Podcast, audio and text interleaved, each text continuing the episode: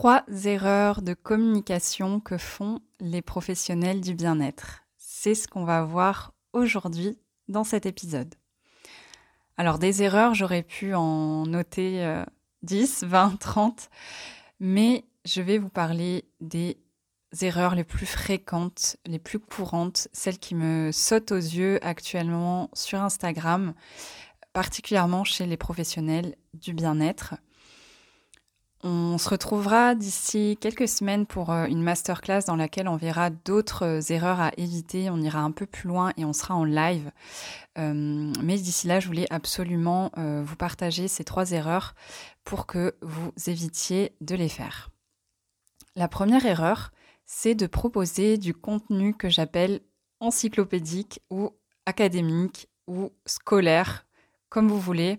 Mais c'est pour vous faire comprendre que je vois énormément de professionnels du bien-être passer beaucoup de temps et d'énergie euh, sur des postes très scolaires, c'est vraiment le mot. Par exemple, euh, les bienfaits de l'huile essentielle de citron ou encore les conséquences du stress sur le corps. Et on se retrouve avec euh, des postes très structuré, on a beaucoup de tirés, on a beaucoup de caractéristiques, mais on n'a aucune émotion en fait. Euh, c'est comme si on avait fait une recherche sur Google. C'est un type de contenu qui a fonctionné il y a quelques années, mais qui tend à ne plus fonctionner aujourd'hui. Parce que euh, ce type de contenu, il y en a déjà beaucoup trop sur Instagram tout le monde euh, en propose, surtout chez les professionnels du bien-être qui ne savent pas forcément euh, quoi publier d'autre en fait. Et c'est complètement ok, c'est complètement normal. Euh, mais voilà, à partir du moment où c'est un contenu qu'on peut trouver très facilement en faisant des recherches sur Google, on va dire que c'est pas intéressant. Ça va pas attirer l'attention. Ça n'a rien d'original, ça n'a rien d'exceptionnel.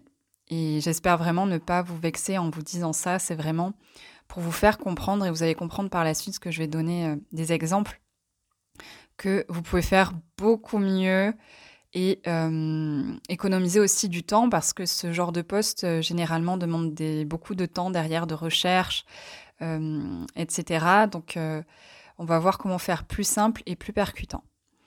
Alors je ne dis pas qu'il faut complètement supprimer ce type de contenu, euh, surtout si tu vois que ton audience elle y est réceptive, que ces posts-là marchent, c'est aussi possible. Hein.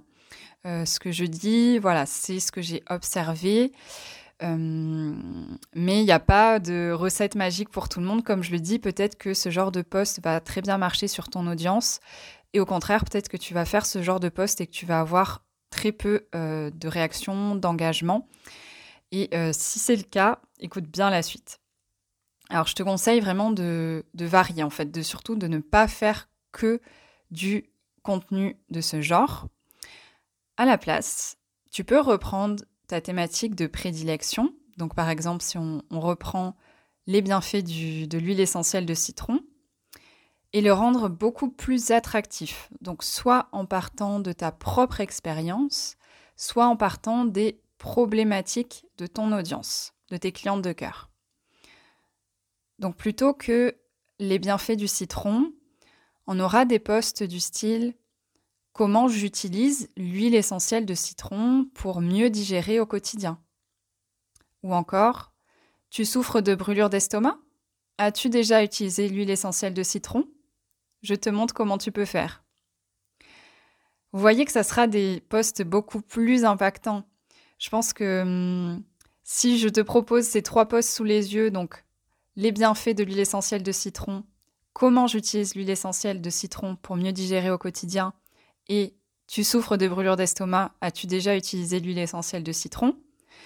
Je pense que tu auras beaucoup plus envie de lire celui qui parle ou de mon expérience ou de ta problématique, de ce qui te concerne. Si on prend un autre exemple avec un post sur les conséquences du stress sur le corps, on peut très bien l'améliorer en comment je suis passée d'hyper stressée à reine de la sérénité grâce à cette méthode, par exemple, ou, ou un outil que tu utilises dans ta pratique. Un autre euh, type de poste pourrait être fatigue chronique, douleur, dépression, et si ton stress était la cause de ton mal-être? Ou encore, tu peux apporter un petit peu de, mystère euh, et, piquer la curiosité de ton audience avec une tournure comme ce qu'on ne t'a jamais dit sur le stress et pourquoi il te pourrit probablement la vie. Donc vraiment, je t'invite à chaque fois que tu as envie de faire un post et que tu pars sur quelque chose de très académique, comme euh, les bienfaits de, les avantages de, etc., réfléchis à est-ce que tu as eu une expérience avec l'objet de ton poste, la thématique? Est-ce que tu pourrais partager une astuce que tu as testée, une méthode ou simplement une expérience, une anecdote? Est-ce que ta cible est directement concernée par le thème de ta publication? Et si ce n'est pas le cas, ou si tu ne sais pas, je te conseille de prendre le temps d'apprendre à connaître ta cliente de cœur, ta cible, pour justement pouvoir lui proposer des postes pertinents. Je te donne des conseils euh, à ce sujet dans l'épisode 01 Par quoi commencer pour communiquer en tant que professionnel du bien-être? Et vraiment te demander qu'est-ce que ton audience va apprendre, qu'est-ce qui va l'aider dans ton poste? Et qu'est-ce qu'elle a en tiré surtout? Enfin, une dernière question à te poser, c'est comment est-ce que tu pourrais rendre ce poste plus attractif? Observe-toi dans ton comportement sur Instagram en tant que consommatrice. Quels sont les posts qui t'interpellent et qui te font arrêter de scroller? Je t'invite à les enregistrer, ces posts, et à les regarder un petit peu plus tard pour voir comment est-ce que tu pourrais t'en inspirer. On parle d'inspiration, bien sûr, pas de copier ou de plagiat. Passons maintenant à la deuxième erreur fréquente qui est celle de ne pas parler de toi ni de ton histoire. Parce que c'est bien plus confortable de se cacher derrière des postes académiques, je l'entends parfaitement, mais en ne partageant pas ton histoire, tes expériences, tu te prives d'un lien magnifique avec tes abonnés et d'une super stratégie pour pouvoir leur donner envie de travailler avec toi. Quand je te dis de parler de ton histoire, tu n'es pas obligé de raconter ta vie de A à Z. Tu vas surtout partager les anecdotes ou les expériences qui ont un lien avec ton métier, avec tes thématiques, les sujets que tu abordes sur, euh, Instagram et qui pourront soit permettre à tes abonnés de mieux te connaître, soit leur partager une leçon pour les inspirer. Ça peut être euh, des posts comme euh, Pourquoi j'ai quitté mon boulot de cadre pour devenir naturopathe? Comme ça, on en apprend un peu plus sur ton parcours. Ou le jour où j'ai vaincu ma plus grosse phobie et les clés que tu peux toi aussi utiliser. Donc là, on sera plutôt dans un post euh, leçon à partager.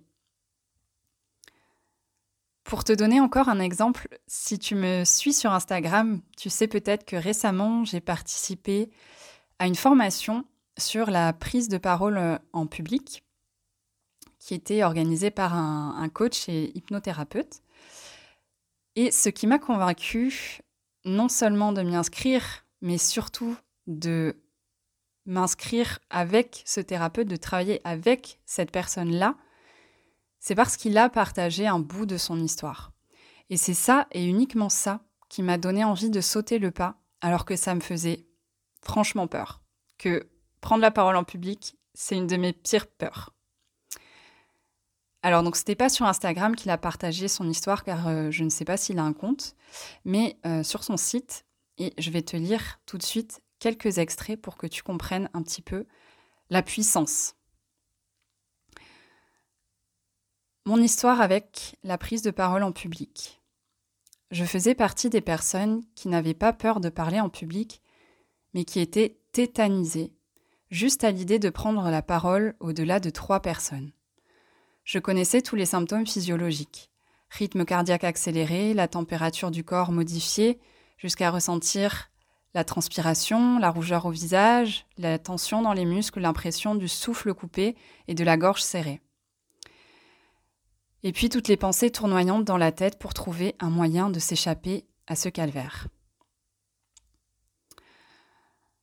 Donc là, en fait, ce thérapeute, il parle clairement de ce que moi aussi je ressens quand je dois prendre la parole en public. Donc je me sens touchée, je me reconnais dans ce qu'il euh, a vécu. Donc je vais pas te dire tout le texte parce que ce serait trop long, mais par la suite, il explique que un jour, il a décidé de progresser, il a décidé de surmonter cette peur et il a travaillé pour ça. Il a travaillé, il a mis au point une méthode qu'il transmet maintenant pour être à l'aise à l'oral et maintenant c'est plus un problème pour lui. Est-ce que tu vois à quel point c'est puissant de raconter son histoire? Je te laisse méditer là-dessus et voir comment toi aussi tu pourrais partager à ton audience quelques expériences qui pourraient aussi l'aider, l'inspirer et évidemment lui donner envie de travailler avec toi. La dernière et troisième erreur que je vois souvent, ça va être d'utiliser des mots trop compliqués, des mots inventés qui n'ont pas forcément de sens dans ta biographie. Alors attention, ces mots ont très certainement du sens pour toi et ce n'est absolument pas un jugement de ma part. Mais ils en auront probablement pas pour les visiteurs qui tombent sur ton profil. Donc si dans ta bio, tu utilises des termes comme guide des consciences éclairées, leaduse d'empouvoirment, créatrice de solutions énergétiques, etc., le souci c'est que tu perds la possibilité d'être trouvé via le moteur de recherche Instagram car ce ne sont pas des mots-clés. Les mots-clés, c'est justement ces expressions qui vont permettre d'avoir un bon référencement sur Instagram. C'est-à-dire que si une personne cherche, euh, je ne sais pas, coach de vie Avignon, et que toi tu es coach de vie à Avignon, eh bien elle va, elle va tomber sur ton profil et elle va probablement regarder ce que tu fais et éventuellement s'abonner. Si tu tiens vraiment à ces expressions, qu'elles te définissent, qu'elles sont importantes pour toi, tu peux très bien les conserver dans tes visuels, par exemple, dans tes carousels, mais dans ta bio et même dans tes légendes Instagram, pour avoir un bon référencement, il faut utiliser les mots que ta cible va taper pour te retrouver. Donc elle ne va pas chercher amoureuse des plantes et de la guérison, mais elle va chercher naturopathe. Elle ne va pas chercher créatrice de solutions énergétiques, mais elle va chercher énergéticienne. Ta cible, elle va chercher coach de vie, coach nutrition, hypnothérapeute, naturopathe. Euh, voilà, tous ces termes, en fait, qui te définissent, qui, correspondent à ton métier, à ton activité, et qui sont compréhensibles par tous. Donc garde vraiment ces expressions euh, plus originales pour tes visuels, ta newsletter, pourquoi pas. Et garde surtout à l'esprit que ta biographie Instagram, c'est comme ta vitrine. C'est la première chose que l'on voit sur ton compte. Donc si au premier coup d'œil, on ne comprend pas ce que tu fais ou comment tu peux nous aider, on va forcément passer notre chemin. Alors que tu aurais peut-être été la personne idéal pour nous. Mais comme on n'a pas compris ce que tu faisais, eh ben, on a laissé tomber. En fait, les gens, en ce moment, depuis quelque temps, ils n'ont plus le temps de s'attarder à comprendre euh, qui fait quoi. Il faut leur mâcher le boulot en leur simplifiant au maximum leur expérience sur Instagram. Et pour cela, il faut utiliser des mots qu'ils comprennent. On va s'arrêter ici pour aujourd'hui. J'espère que cet épisode t'aura aider, que tu ne feras plus ces trois erreurs. Donc comme, comme je te l'ai dit, j'aurais pu en citer beaucoup plus. il y aura une masterclass à la fin du mois.